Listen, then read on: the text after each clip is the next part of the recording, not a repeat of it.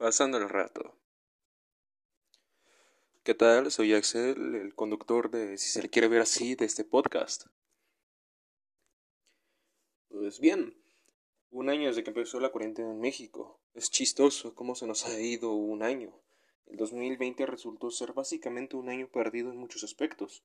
Los cines han cerrado, incluso algunas empresas han quebrado, y la tasa de, empleo tuvo una considerable baja desde el segundo trimestre del año 2020 hasta su último trimestre. Según el INEGI, la tasa de desocupación en México empezó con un 3.7% en el mes de, febrero, de enero y terminó con un 4.4% en el mes de diciembre. Y esto es alarmante. De hecho, el hecho de que hayan quebrado algunas empresas como Cinépolis hace que muchas personas ya no tengan empleos.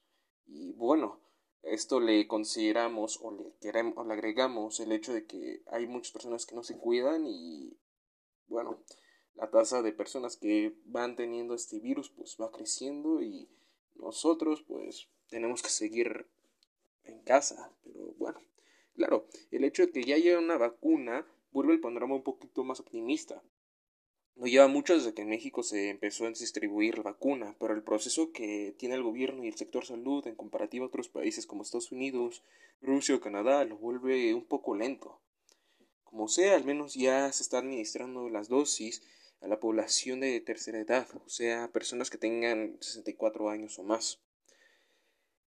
El otro sector de la población que tenga edades debajo de los 64 años tendrán que esperar un rato pero hay que seguir los protocolos de salubridad y estar lo más que se pueda en casa.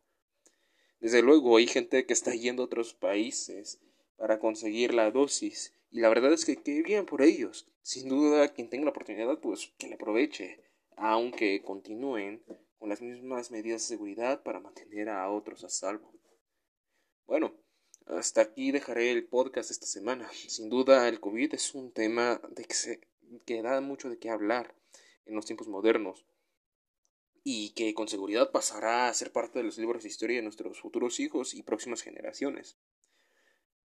La siguiente semana se tratará un tema nuevo, así que espero que no se lo pierdan. Gracias y que pasen una excelente tarde.